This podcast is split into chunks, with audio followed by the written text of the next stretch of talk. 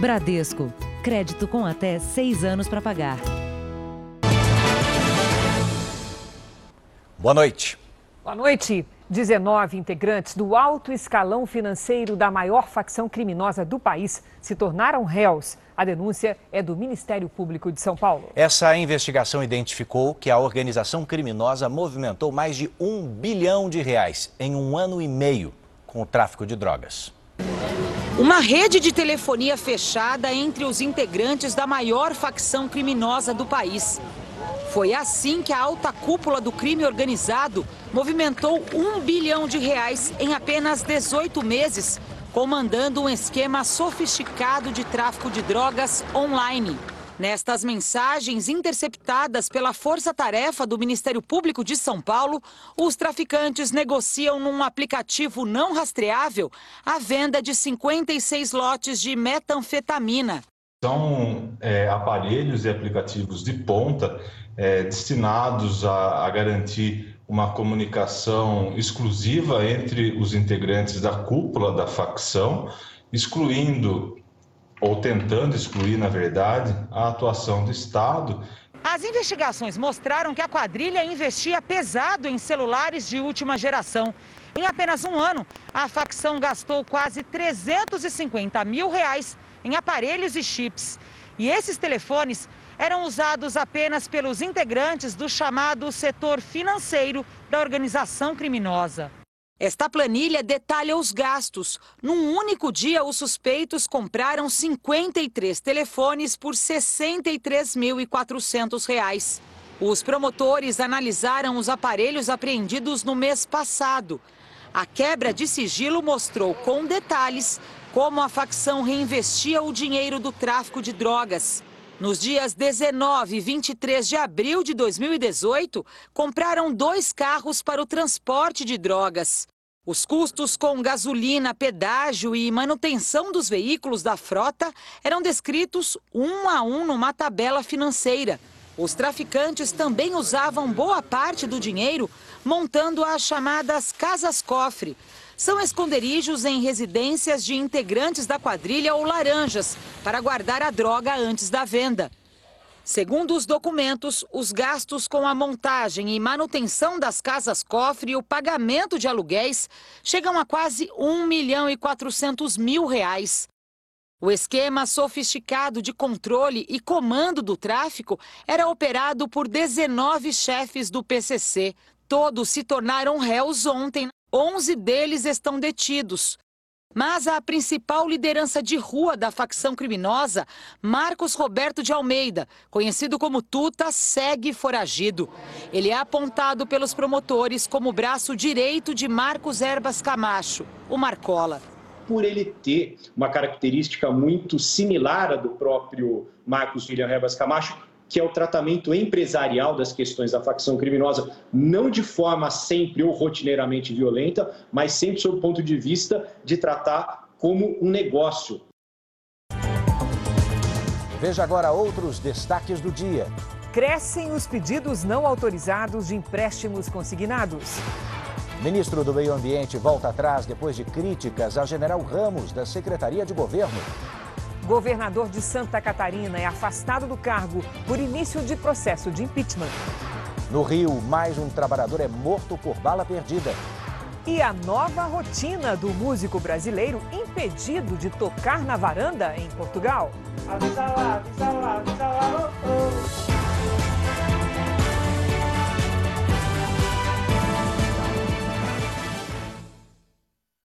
Oferecimento NextJoy, a conta digital Next para você e seus filhos.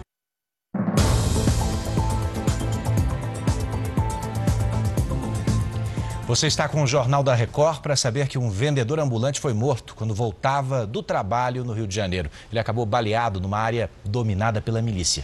A polícia investiga se a vítima foi confundida com um traficante. Era nessa estação de ônibus em Madureira que o ambulante Douglas Davidson Belotti vendia seus produtos. Os clientes, como é que vem? Animado e extrovertido, Douglas gostava de tirar fotos com a clientela. O dinheiro arrecadado aqui sustentava a mulher e três filhos. Já tive lá no BRT umas duas vezes lá. Eu vi o pessoal saindo dentro do BRT, Douglas, DG, família, e ele falando com todo mundo, cara. Ele era muito conhecido, muito querido, muito, muito mesmo. Douglas morava a 4 quilômetros do trabalho, na comunidade Batomushi, na zona oeste do Rio. De acordo com os parentes, o vendedor ambulante estava chegando em casa com as mercadorias que vendia, quando foram ouvidos tiros. Pouco depois, Douglas foi encontrado ferido no meio da rua. Estava voltando cansado do trabalho e mandou uma mensagem falando que já estava subindo para ela aprontar a comida dele. E não chegou, né, cara? A comunidade onde mora a família do ambulante é dominada por milicianos. Mesmo assim, traficantes tentam invadir o território e os confrontos são constantes por lá. Mas, segundo o batalhão da PM da região, no momento em que Douglas foi baleado, não havia tiroteio. A delegacia de homicídios investiga o caso. Nós queremos justiça, né? Nem, não tem nenhuma explicação, justiça ou uma explicação. Mas eu acho difícil, pelo jeito que foi. Vai, parece que vai ficar por isso mesmo. A polícia prendeu quatro suspeitos que tentavam usar drones para enviar encomendas para dentro de um presídio em Porto Alegre. Foram apreendidos 35 celulares, uma pistola, quase 9 quilos de drogas, além de camisetas de times, relógios e 20 mil reais em dinheiro. O material estava prestes a ser enviado para dentro do maior presídio do sul do país, a cadeia pública de Porto Alegre. Era madrugada quando os policiais interceptaram os criminosos. Eles estavam colocando os produtos em três drones para fazer o trajeto aéreo até as janelas de uma das galerias. Entende-se né, que seriam encomendas dos presos. Quatro Quatro suspeitos foram presos em flagrante. Três conseguiram fugir fugir. Os criminosos estavam sendo monitorados pela inteligência da polícia, que sabia a hora e o local em que os voos seriam feitos. Eles fariam as remessas numa rua com pouco movimento, a cerca de 200 metros da cadeia. Acharam que teriam tempo para fazer ao menos quatro decolagens. Não conseguiram. Foi possível eh, fazer a prisão em flagrante dos indivíduos, embalando um próximo envio de carga para a cadeia pública do Porto Alegre através do drone. De acordo com a Superintendência dos Serviços Penitenciários do Rio Grande do Sul, somente nesse ano 43 drones foram apreendidos em presídios gaúchos. A Polícia Civil pediu a prisão preventiva do homem que teria usado técnica de hipnose para abusar sexualmente de uma mulher em Santa Catarina. Celso do Rocio da Silva tem 70 anos e está no presídio regional de Joinville. Ele é um velho conhecido da justiça. Inclusive, ele estava em livramento condicional, né? ou seja, ele estava cumprindo pena. Nós encontramos condenações por Piracicaba, São Paulo, Blumenau e Balneário Camboriú. Celso virou notícia em 1976, quando se passou por médico e tentou realizar exames ginecológicos em moradoras de um condomínio no Paraná. O crime em Joinville ocorreu no interior de uma loja. Segundo a polícia, essas imagens mostram Celso chegando. Ele foi preso com a mesma roupa em um hotel próximo à rodoviária. O material genético foi coletado na cena. Segundo a vítima, o homem entrou no estabelecimento, escreveu frases em um papel e eles repetiram alguns movimentos. Depois disso, ela disse não lembrar do que aconteceu.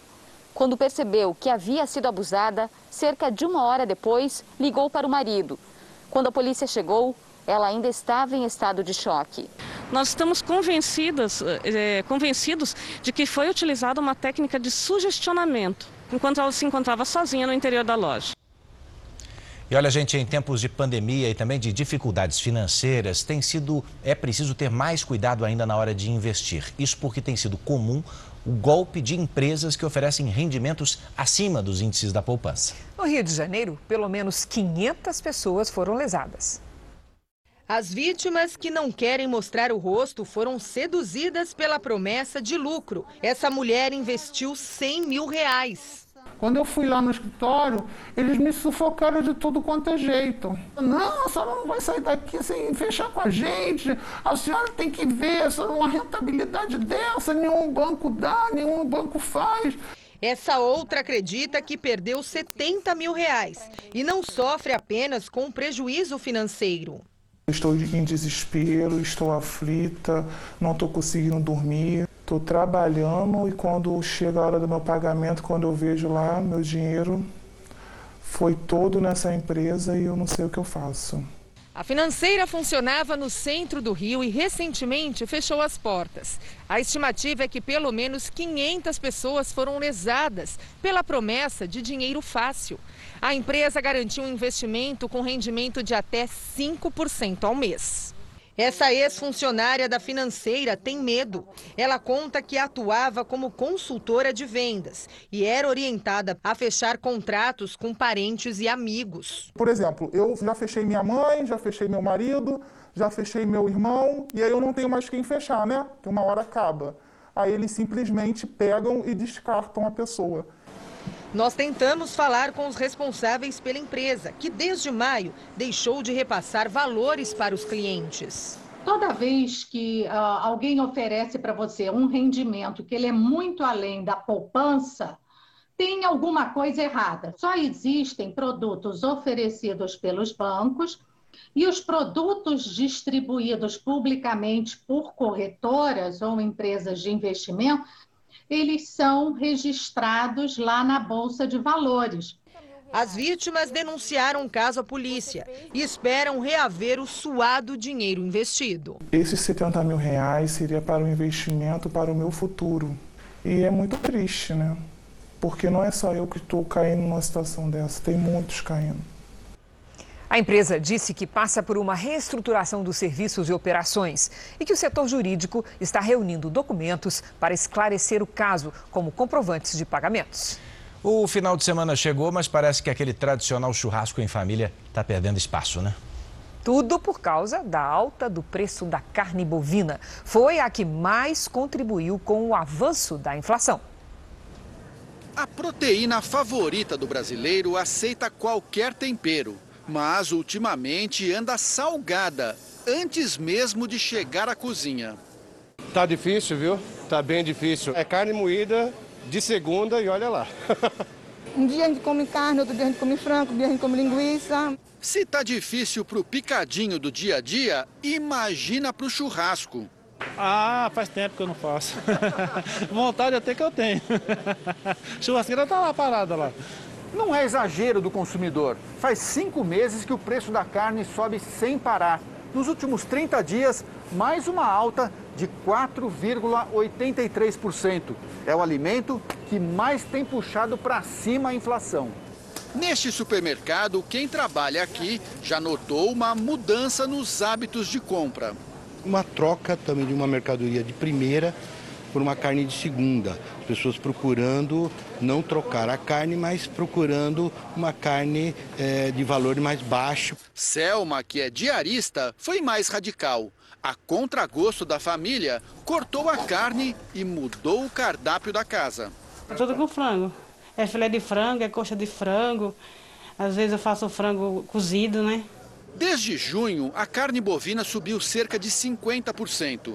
A falta de chuvas no campo, o aumento do consumo durante a pandemia e, principalmente, o crescimento das exportações de carne são os motivos do preço alto, segundo este economista. Enquanto nós tivermos uh, dois grandes uh, vilões, né? quais são esses dois vilões? O preço do dólar que estabelece o preço da carne no mercado internacional, e o segundo é a falta de chuvas. Sem dúvida nenhuma, o preço da carne não vai cair. Por quê? Porque as pessoas têm que comer. Hora de colocar a criatividade na mesa, então. Vamos atualizar juntos agora os números da pandemia de coronavírus no Brasil. Segundo o Ministério da Saúde, o país tem nesse momento 5 milhões 380 mil 635 casos de Covid-19 confirmados. E o número de brasileiros que já perderam suas vidas é esse: 156.903 pacientes. Foram registrados, inclusive, 432, 432 novas mortes em apenas 24 horas. E também, entre ontem e hoje, o número de pessoas que se recuperaram de 20.026 pacientes. No total, já são 4 milhões 817 mil 980 900, 898 pessoas curadas e 405.834 834 em acompanhamento permanente. A gente continua no assunto porque o Ministério da Ciência, Tecnologia e Inovações apresentou um estudo sobre um medicamento capaz de reduzir os sintomas da Covid-19. Então, vem com a gente até o Rio de Janeiro, está a Vanessa Libório. O nome do medicamento é complicado, mas a gente aprende a pronunciar, né, Vanessa? Nitazoxanida. Quais são os detalhes? Boa noite para você. Exatamente, Eduardo. Boa noite para você, para a Cris e para todos. Pois é, esse estudo clínico da Universidade Federal do Rio de Janeiro foi aplicado em mais de 1.500 voluntários com até três dias de sintomas da doença. E aí esse grupo, esses voluntários foram divididos em dois grupos. Metade deles, durante cinco dias, tomou o placebo, aquele que não tem efeito nenhum no organismo. A outra metade recebeu a nitazoxanida. Depois, todos eles foram monitorados por uma semana e o resultado mostrou que os pacientes que tomaram o medicamento tiveram uma redução significativa da carga viral, uma eficácia de 94% de capacidade de inibir o coronavírus. O ministro Marcos Pontes informou que esse estudo será agora repassado ao Ministério da Saúde. Eu volto com vocês, Eduardo e Cris. A gente fica de olho, Vanessa. Obrigado. A Universidade Federal de Minas Gerais e outras quatro instituições vão testar cães e gatos de pessoas que foram diagnosticadas com a Covid-19. E esse estudo quer o quê? Avaliar o risco de transmissão do coronavírus entre humanos e animais domésticos aqui no Brasil. A Tássia teve a Covid-19 e passou muito mal. O SAMU teve que me tirar daqui de casa, por eu não ter condições de sair de casa, de tão fraca que eu estava. Morena não apresentou nenhum sintoma. Mesmo assim, Tássia procurou um veterinário. Ela, graças a Deus, não manifestou nada. A interação dos animais com o novo coronavírus é estudada desde o início da pandemia. Um dos casos é de uma gatinha ainda filhote que testou positivo este mês em Cuiabá, no Mato Grosso. Assintomática, ela provavelmente contraiu a doença dos donos. Um projeto vai avaliar o risco de transmissão da doença entre humanos e mil animais que serão testados em todo o país. O estudo é realizado por cinco universidades. Em Minas, será coordenado pela UFMG. Nosso projeto visa justamente entender como que a doença tem afetado os animais. Até agora, os estudos não apontam indícios de que o coronavírus seja transmitido dos animais para as pessoas. Eles não apresentam sintomas, mas já foram observadas algumas alterações que podem ser prejudiciais à saúde desses animais. Então a gente quer entender melhor isso. Os Estados Unidos ultrapassaram a marca dos 83 mil casos de coronavírus em 24 horas, pela primeira vez desde o começo da pandemia. Na Europa, vários países voltam a impor restrições para enfrentar a segunda onda de contágios. A Espanha ultrapassou a marca de um milhão de casos. O número de mortos se aproxima de 38 mil. A região de Valência começa hoje um toque de recolher, assim como a Grécia, na Grande Atenas e outras áreas com altas taxas de infecção. A Alemanha reportou mais de 15 mil casos nas últimas 24 horas. É o dobro do que foi registrado na semana passada. Na Itália, novas medidas restritivas devem começar na segunda-feira. Entre elas, o fechamento de bares e restaurantes a partir das 6 horas da tarde. O presidente da Polônia, Andrzej Duda, recebeu o diagnóstico de Covid-19 hoje. E olha que número curioso: 70% dos, dos, estrangeiros infectados recentemente pelo coronavírus na província de Gunan, no Japão, são brasileiros. Líderes comunitários temem por discriminação aos brasileiros com o um novo surto da doença na região. Sem abraços, beijos e apertos de mão. É com cartazes assim e outras medidas que uma província japonesa tenta combater o surto da Covid-19 entre os moradores estrangeiros. Guma está localizada a cerca de 90 quilômetros ao norte de Tóquio. Lá vivem cerca de 12 mil brasileiros. E dos novos casos de coronavírus registrados, mais de 70% foram atribuídos aos brasileiros e moradores de outras nacionalidades. Hiromi Kasamatsu, da Prefeitura de Oizumi, a cidade com o maior número de brasileiros da província, disse que depois do decreto de estado de emergência e o apoio de todos, os casos diminuíram. Mas a situação ainda merece cuidados, diz ele. A província de Guma pediu a ajuda da embaixada e o consulado brasileiros para a campanha de prevenção. O consulado está aberto a trabalhar em cooperação com aquelas autoridades e continuará assim até que o Covid-19 seja debelado em breve. Apesar dos cuidados que estão sendo tomados, as autoridades da província estão preocupadas e ainda temem os casos de discriminação. Infelizmente, quando se fala em estrangeiro, os japoneses aqui por o número de brasileiros ser um número grande, eles generalizam e é, é brasileiro que acaba levando a culpa. Né? E o Izumi, por ser uma cidade de mais idosos, né, infelizmente a gente recebe um certo preconceito aí da parte deles. Né?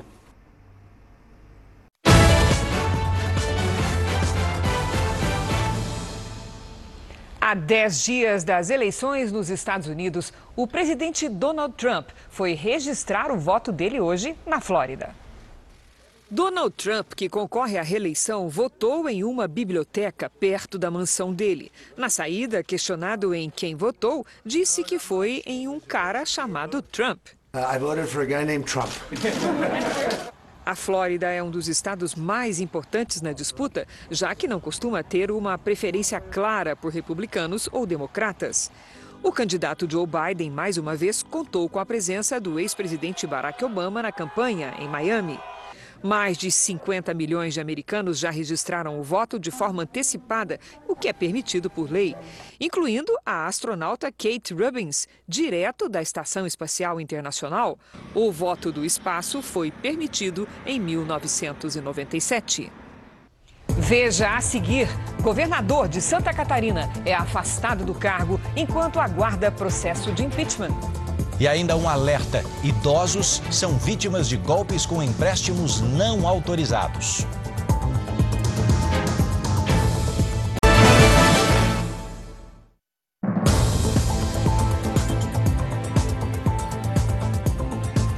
Depois de criticar o articulador do governo, apoiado pelos presidentes da Câmara e do Senado, o ministro do Meio Ambiente, Ricardo Salles, voltou atrás.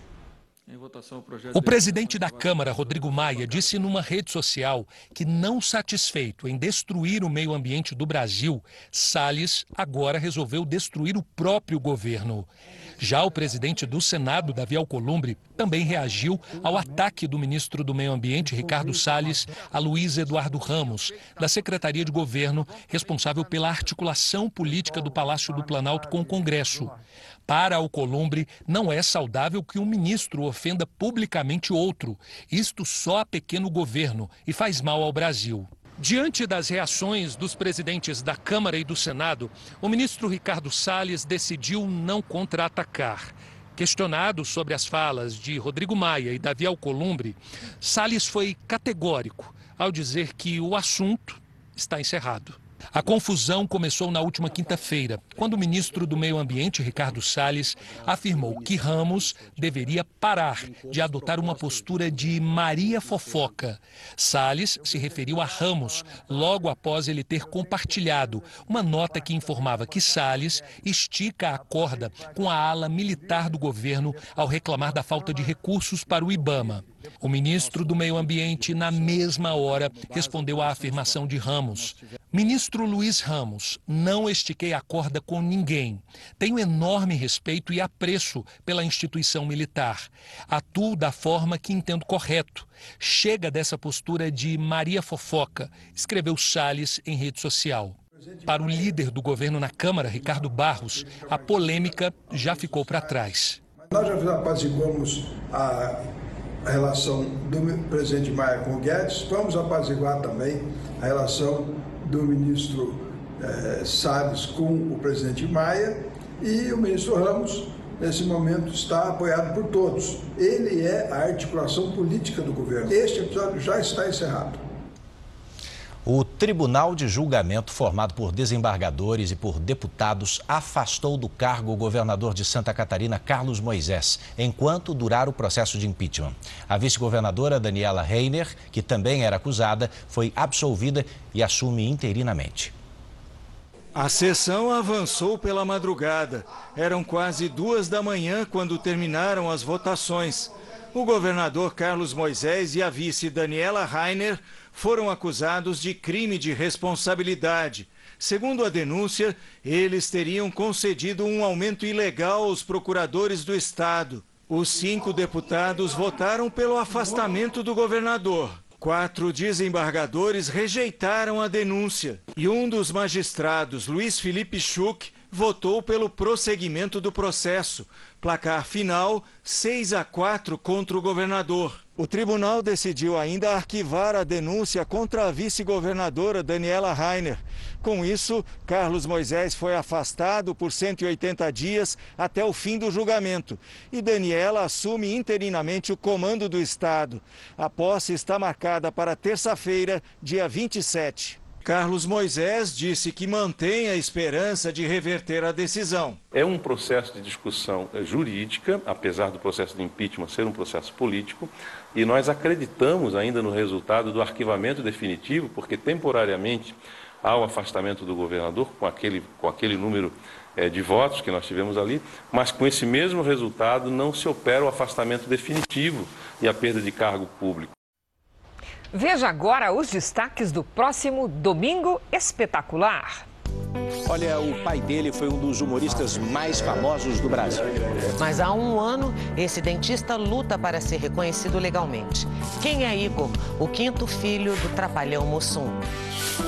Como vive Maguila na clínica onde está internado e o que a família dele diz sobre os boatos de que o ex-campeão de boxe está abandonado próprio Maguila está incomodado com isso. Desafio a 168 metros do chão.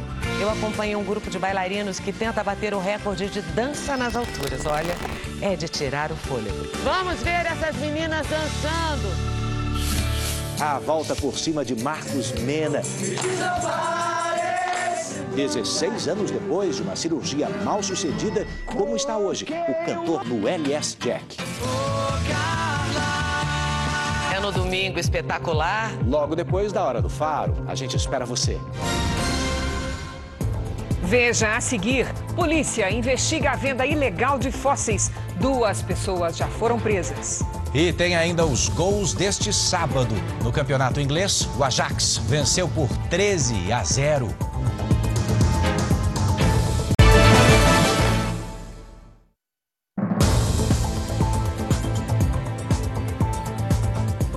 A venda ilegal de fósseis raros, com milhões de anos de história, está sob investigação da polícia. Uma única peça contrabandeada pode valer, Edu, quase 60 mil reais. As pedreiras onde os agentes da Polícia Federal cumprem mandados de busca e apreensão preservam fósseis de plantas e animais que viveram ali há milhões de anos. A região da Chapada do Araripe, no extremo sul do Ceará, atrai pesquisadores do mundo todo. Muitos interessados na venda ilegal desses materiais. Os principais destinos seriam Estados Unidos e Austrália. As investigações apontaram um professor da Universidade Federal do Rio de Janeiro como um desses compradores. Pesquisadores de instituições estrangeiras também podem estar envolvidos. Boa parte das apreensões acontece aqui, nos aeroportos. São turistas que levam fósseis como uma lembrança dos lugares que visitaram, sem saber que estão cometendo um crime. Já os traficantes que exploram a venda ilegal, segundo a polícia, transportam material pelas rodovias para fugir da fiscalização.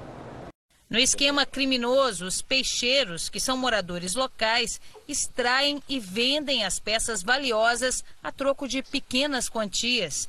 Em troca, chegam a receber peças de roupas e outras doações. Um fóssil pequeno como esse é vendido pelos atravessadores em média no exterior por 10 mil dólares, algo em torno de 56 mil reais. Os bens minerais, os bens do subsolo, eles pertencem à União. No caso dos pesquisadores e das faculdades, universidades, elas precisam comunicar à Agência Nacional de Mineração de que vão fazer estudo em determinada área. Além de ser crime, o tráfico de fósseis prejudica pesquisas científicas e o patrimônio natural do país. A gente fica muito triste quando, quando vê esse tipo de coisa, quando a gente descobre material do Brasil que saiu de forma escusa, né, através das publicações de pesquisadores estrangeiros. Um profissional da saúde em combate ao coronavírus se divide entre os plantões no hospital e o campeonato carioca de basquete. Jogador profissional no passado, sabe como é? O médico retomou agora a paixão pelo esporte. O trabalho é árduo e cansativo. Durante toda a pandemia, Rubens Martinelli tem trabalhado na linha de frente do combate ao coronavírus no Rio como chefe nesse hospital de campanha. E resolveu ressuscitar uma paixão antiga: o basquete. O Dr. Martinelli já foi atleta profissional no Brasil e nos Estados Unidos.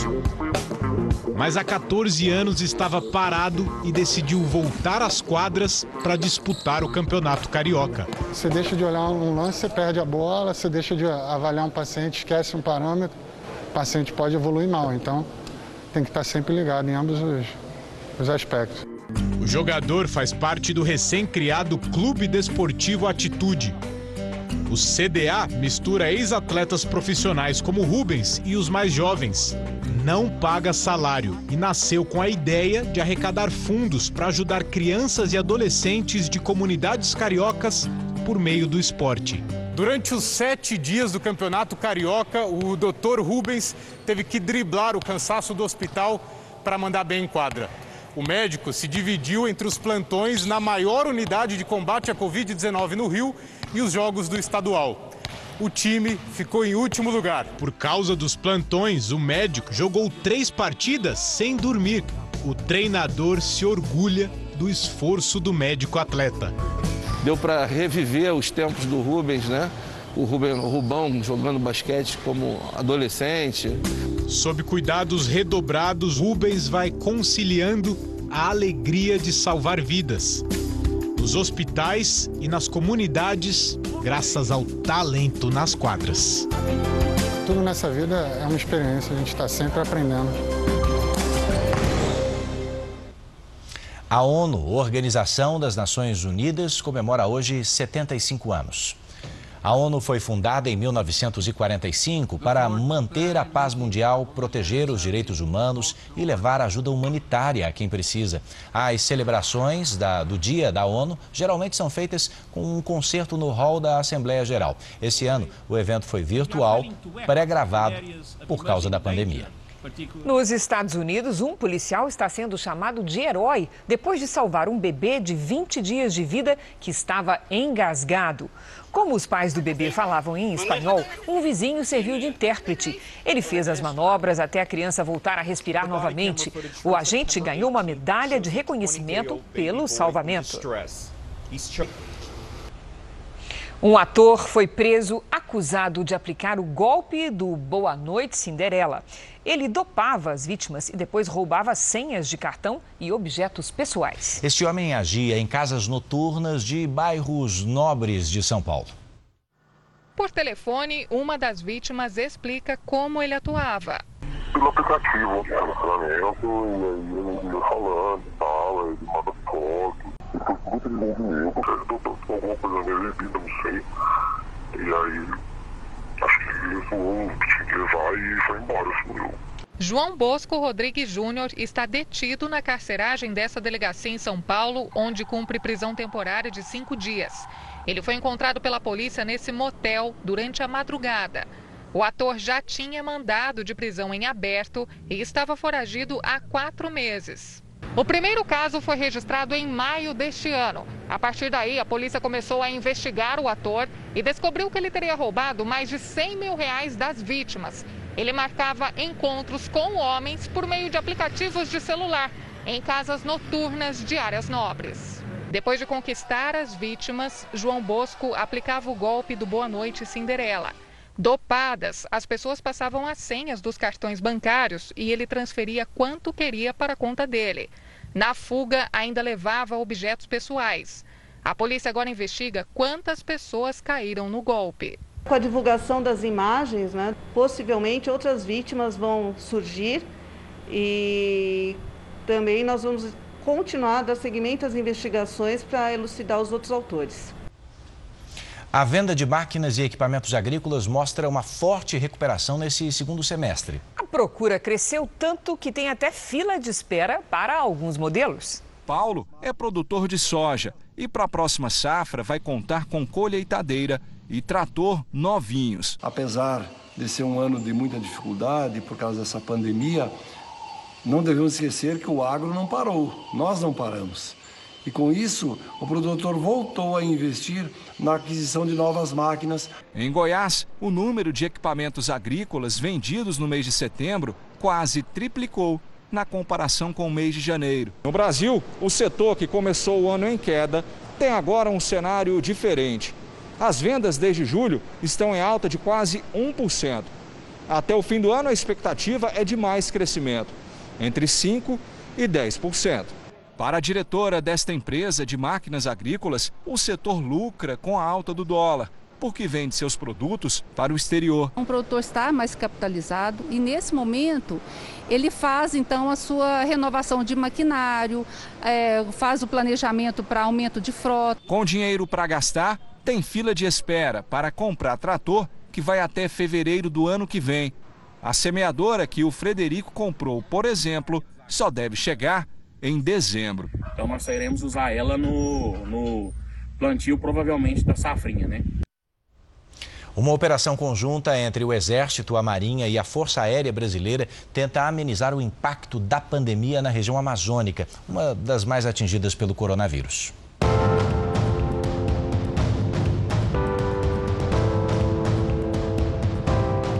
Operação Covid tem levado proteção, informação e conforto para brasileiros que sofrem os efeitos do coronavírus. O embrião do projeto surgiu em um momento de emergência, o resgate de 34 brasileiros da província de Wuhan em fevereiro deste ano. A operação Regresso aconteceu antes do primeiro caso de Covid-19 registrado no Brasil. A partir daí, 200 milhões de reais foram investidos no que se tornou Operação Covid. Hoje, 10 comandos conjuntos espalhados pelo Brasil inteiro são coordenados pelo Ministério da Defesa, aqui em Brasília. 34 mil integrantes das Forças Armadas, 23 mil toneladas de equipamentos e insumos transportados, mais de 1.900 horas de voo, o suficiente para 20 voltas ao redor do planeta. Nós tivemos aí ajudando a mais de 6.200 descontaminações em locais públicos, 4.800 barreiras sanitárias, mais de 15 mil homens e mulheres capacitadas pelas Forças Armadas. Distribuímos mais de um milhão de kits de alimentos. Nós temos de tudo, desde máscara, álcool gel, cilindros de oxigênio, geradores, porque muitas dessas comunidades não têm a energia elétrica para trabalhar, então até geradores nós estamos transportando, e insumos básicos de, de, de, de medicina. Na região metropolitana de Manaus, ajuda e informação chegam através das águas. Pegamos alguns folhetos ilustrativos e educativos com o intuito de auxiliar né, os órgãos é, de fiscalização nesse sentido. Na casa flutuante do Messias moram 25 pessoas. A família vive da pesca. Por causa dessa pandemia que deu aí, a gente fica mais assim isolado aqui, só vai mesmo lá em terra para comprar o essencial e volta. O trabalho com as comunidades vem de longa data. A Tainá se tornou campeã mundial de jiu-jitsu. Ela começou a treinar no primeiro batalhão de operações ribeirinhas de Manaus. Fui para São Paulo, duas vezes no Mundial. A primeira vez saí em segundo lugar. A, primeira, a segunda vez eu fui campeã. O projeto Forças no Esporte também ajuda na alimentação das famílias. Flávia é diarista. Com a pandemia, ela perdeu a fonte de sustento, mas o projeto tem ajudado a alimentar os filhos. Muito importante, né? Porque às vezes a gente tem, né? Às vezes a gente escolhe um dia para ter uma alimentação completa. Né? Às vezes não tem e nem tem o dinheiro para comprar.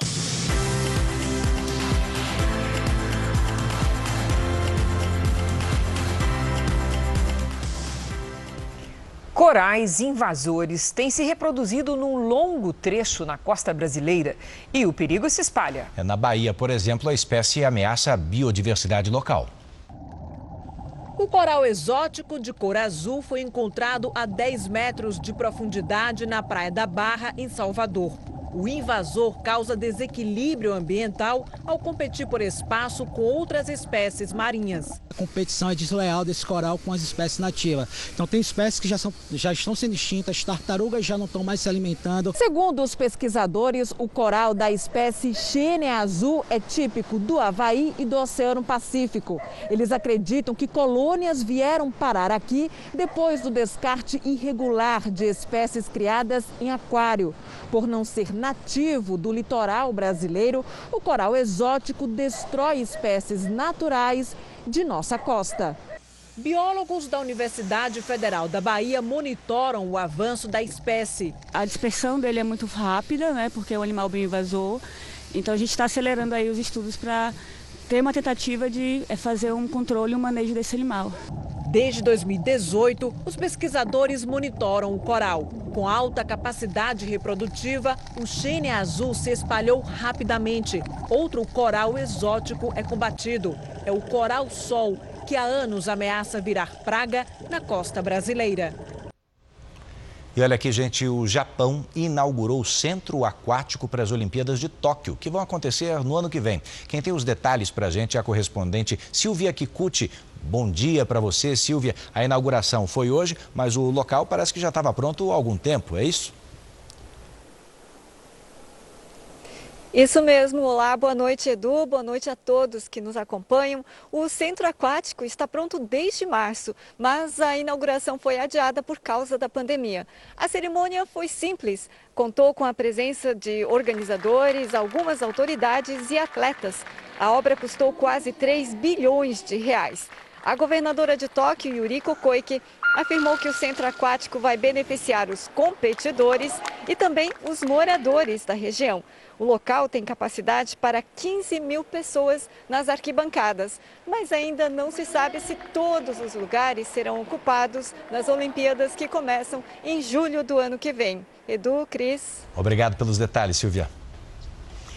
Um soldado da Armênia tirou dois dias de licença para se casar em meio ao confronto que acontece com o Azerbaijão. A disputa é por uma região que fica no território do Azerbaijão, mas é controlada por separatistas armênios desde a década de 90. O casal decidiu realizar a cerimônia em uma igreja que foi bombardeada há 15 dias. Na Índia, a poluição atingiu o pior índice, isso em oito meses. Uma nuvem de poluição encobriu a cidade de Nova Delhi, um cenário comum nessa época do ano devido às queimadas e também às condições climáticas.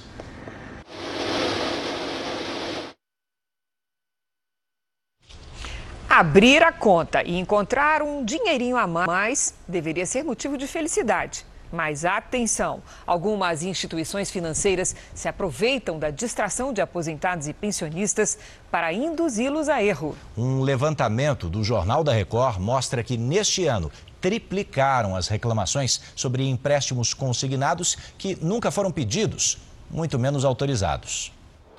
Eles se tornaram o alvo principal de uma fraude que aumentou muito durante a pandemia. Gente que recebe um benefício do governo e que agora precisa estar atenta para não cair numa roubada.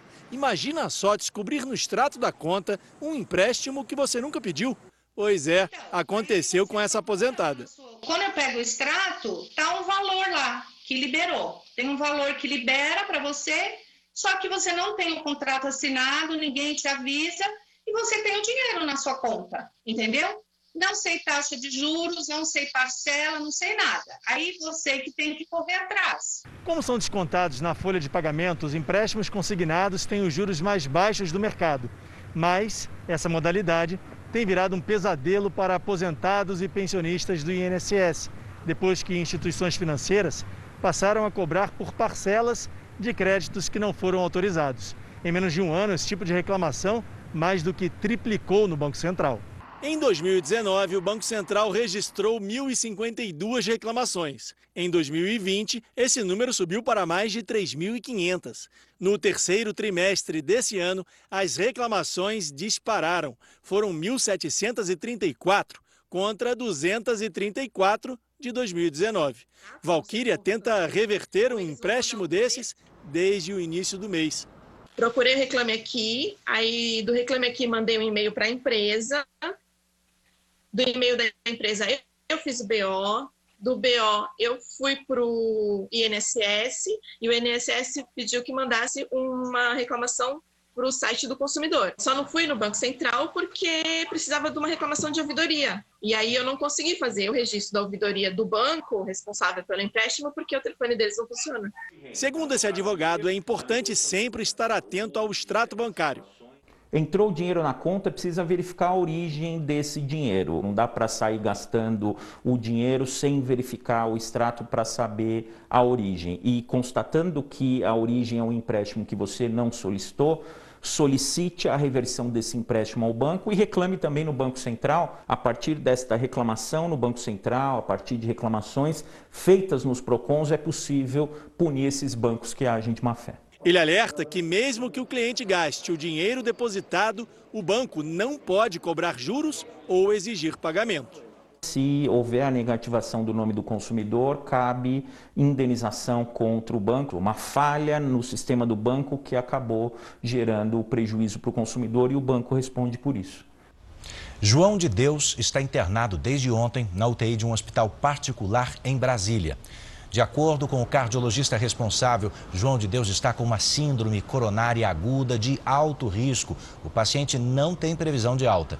João de Deus foi condenado a mais de 60 anos de prisão, você se lembra, por crimes sexuais contra mulheres. Ele cumpre pena em casa, na cidade de Anápolis, Goiás. O final feliz para a brasileira que se casou com um noivo belga e que só conhecia pela internet. Corajosa, hein, Eu Edu? também acho. Essa semana eles se encontraram pessoalmente, viu? Para o tão aguardado Enfim Sós. O sorriso farto é de quem finalmente já pode falar frases da vida de um casal. A gente está indo no supermercado comprar algumas coisas para janta. Renata e Joel se conheceram há um ano em um aplicativo de relacionamentos. Ela de Niterói, no Rio de Janeiro, ele de Bruxelas, na Bélgica. Tentaram um encontro no Brasil, mas aí veio a pandemia. O namoro continuou à distância e, mesmo sem previsão do primeiro encontro, eles decidiram marcar o casamento. Foi uma cerimônia virtual a quase 10 mil quilômetros de distância. Teve buquê, vestido, emoção, mesmo sem beijo e a proximidade que todo casal precisa. O próximo passo era o tão esperado encontro. Renata conseguiu viajar para a Bélgica um mês depois da cerimônia virtual. O casal começou o namoro real, já vivendo a lua de mel. É o primeiro casamento dela e o terceiro dele. Ela tem um filho, ele já é avô. A brasileira é formada em letras, o belga é motorista de ônibus.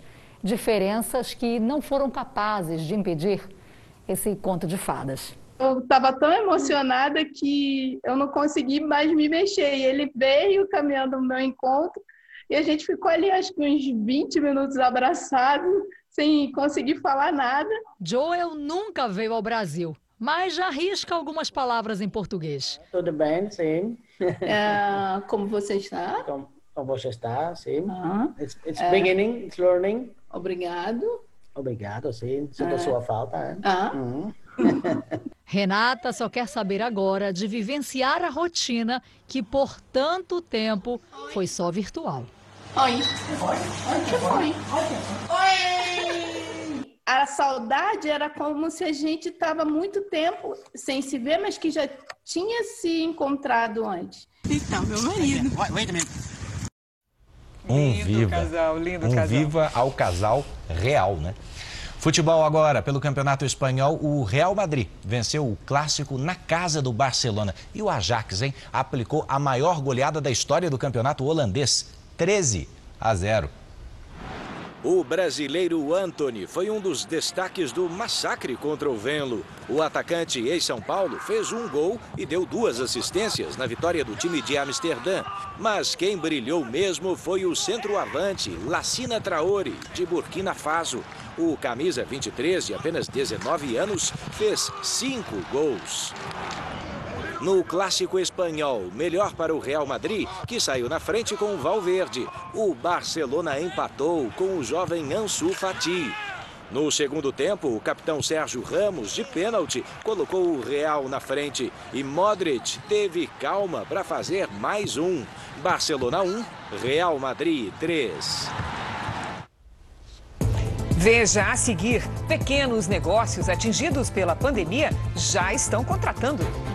E também a história do músico brasileiro que foi impedido de cantar na varanda em Portugal.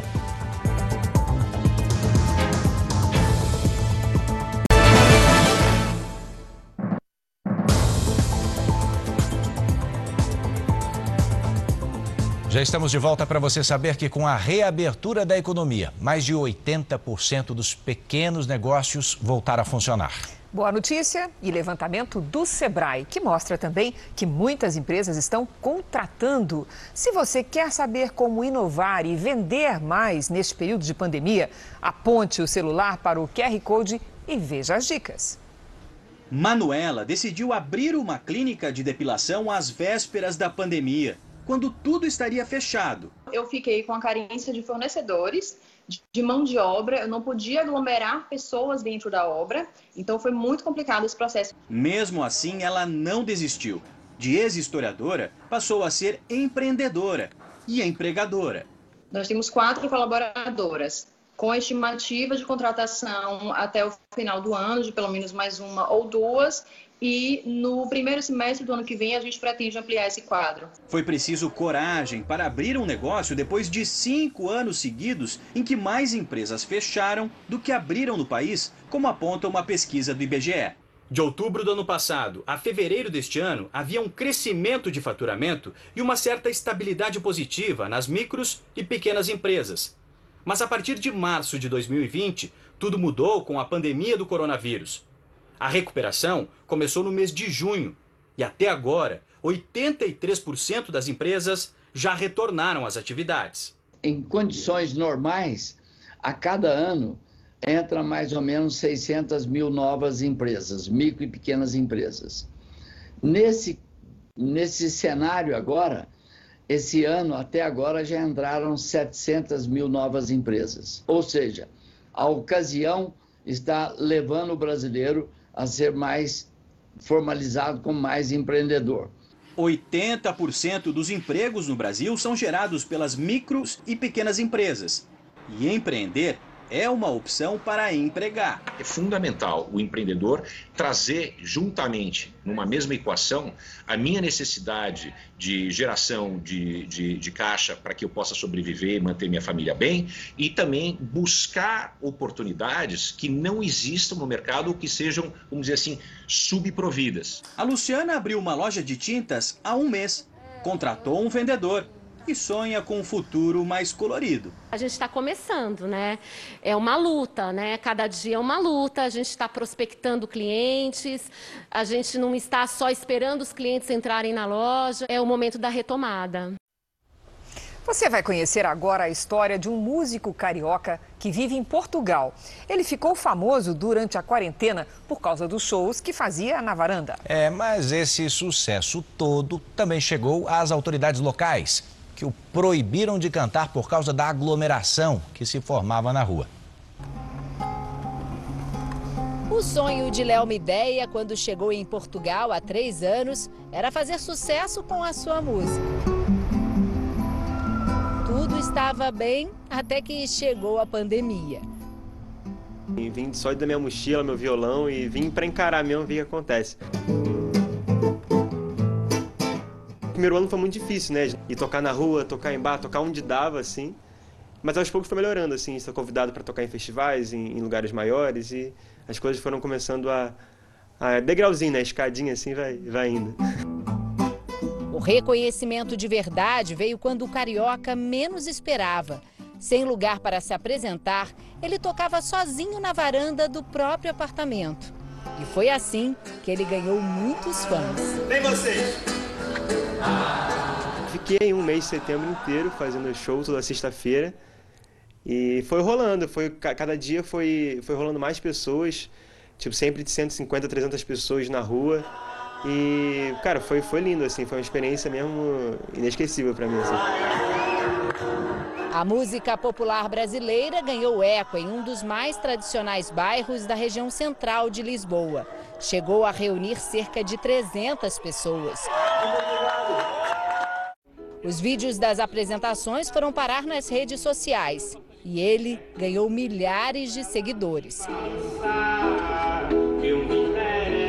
Os shows na varanda fizeram sucesso por aqui e chamaram a atenção até das autoridades. Com o estado de calamidade em Portugal e a proibição de reuniões com mais de cinco pessoas, a temporada na varanda teve que ser adiada, para a tristeza de muitos fãs.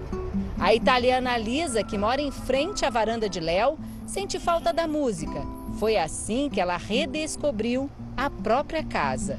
Eu tinha acabado de me mudar para esse apartamento, eu vi os, os, músicos tocando, tocando, né? Aí começou a chegar um, um, povo aqui na rua e eu entendi que era um show mesmo do Léo e tal, não sei o que. Eu não conhecia o Léo também, foi uma surpresa incrível. Eu vou sair mesmo sem poder tocar na varanda, o carioca precisou se reinventar. E agora faz serenatas pela internet e também compõe músicas sobre histórias de relacionamentos. Mas esquece da solidão. Por enquanto, fica o aviso. A nova turnê na varanda vai ficar para mais tarde. Avisa lá, avisa lá, avisa lá, oh, oh, avisa lá que eu vou. Ah, mas logo volta, vai. O Jornal da Record está terminando. A edição de hoje na íntegra e também a nossa versão em podcast estão no Play Plus e em todas as nossas plataformas digitais. Você continua assistindo ao Cidade Alerta. Boa noite e ótimo domingo. Eu encontro vocês no Domingo Espetacular. Boa noite então e até amanhã.